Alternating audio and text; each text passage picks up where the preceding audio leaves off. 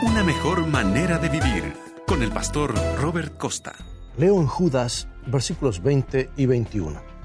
Pero vosotros, amados, edificándoos sobre vuestra santísima fe, orando en el Espíritu Santo, conservaos en el amor de Dios, esperando la misericordia de nuestro Señor Jesucristo para vida eterna. En la época del brote de SARS, todo cambió de la noche a la mañana. De pronto en el aeropuerto se comenzó a repartir un cuestionario sobre salud para cada pasajero e instalaron un aparato para determinar la temperatura en la compuerta de seguridad. Sacaban de la fila a todos los que tenían fiebre y les impedían hacer el viaje por la posibilidad de que se infectara a todas las personas a bordo del avión. Y algunas personas comenzaron a usar los barbijos médicos N97 para protegerse en caso de que alguien pudiera cruzar la barrera de seguridad y comenzar a toser los gérmenes del SARS en el interior del avión. Y aunque estuvieran sentados entre dos personas infectadas, podrían sobrevivir respirando aire puro en medio de una nube de gérmenes. Y eso me hace acordar el pasaje de hoy. Judas nos dice varias cosas. Dice, construyamos nuestra fe, oremos en el Espíritu Santo y mantengámonos en el amor de Dios. Es decir, nos está pidiendo que nos pongamos una máscara. Como ves, cuando se trata de vivir en un mundo pecaminoso, no, no, tenemos opción. Las influencias que nos rodean, particularmente en este siglo XXI, alcanzan para corromper nuestra mente y hacernos soltar la mano de Dios.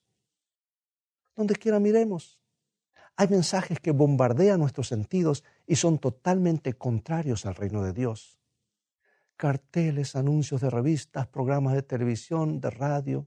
El Internet está plagado. El aire está cargado de tentación y contaminación moral. Pero la Biblia dice que no tienes que dejar que tu fe se contamine.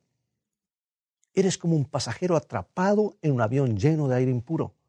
No tienes opción. Tienes que vivir aquí. Pero no estás obligado a respirar el aire porque puedes ponerte una máscara y mantener un vínculo constante con Dios. Una de mis escritoras favoritas cristianos lo dijo de esta manera en el libro Camino a Cristo, página 99.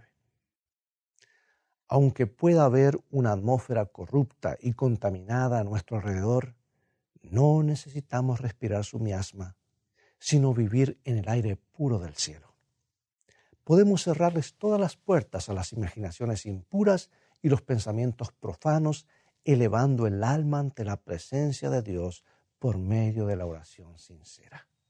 Hermosa cita.